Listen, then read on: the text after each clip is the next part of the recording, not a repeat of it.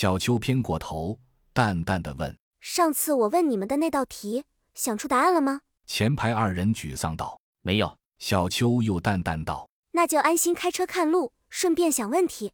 抗议，选老公不是高考，那我就重新出一道题。不要啊！小秋回头，好啦，现在继续我们跑路的话题。刘丽丽好奇道。你问了他们什么问题？小秋一脸坏笑，刚要回答，房车突然吱的一声急刹车，险些把小秋和洛奇从铺上摔下来。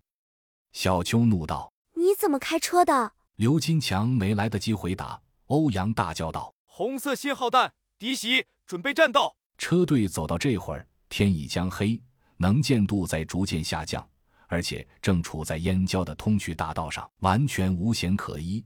这样与丧尸接战绝不是明智的选择。在计划的制定上，真的没有人考虑到这一点吗？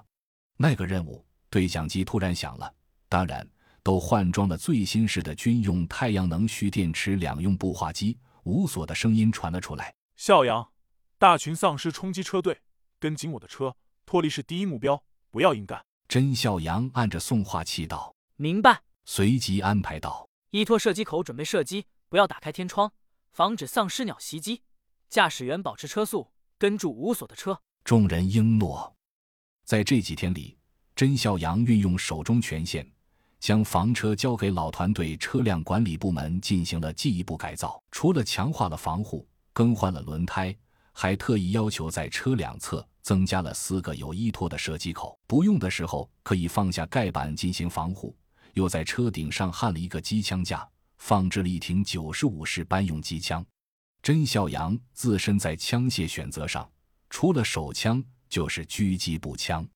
老式的八十五狙肯定要淘汰的。最后，他选择了 QBU 八八狙击步枪，这是一款五点八毫米口径的狙击步枪。尽管在火力上、射程上、破甲能力上比 M 二二、JS 七点六十二。W 零三等新式狙击步枪有所不如，但枪械人机功能稳定，性能够用，在五十米距离上，精度可以保证打中一元硬币大小的目标，神枪手甚至可以打断牙签。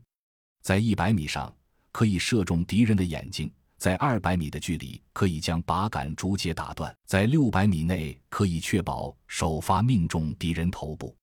应该说。在与丧尸的战斗中已经完全够用了，并且这种枪有专用的消音器，比起其他无法做消音处理的大口径狙击步枪，有着得天独厚的优势。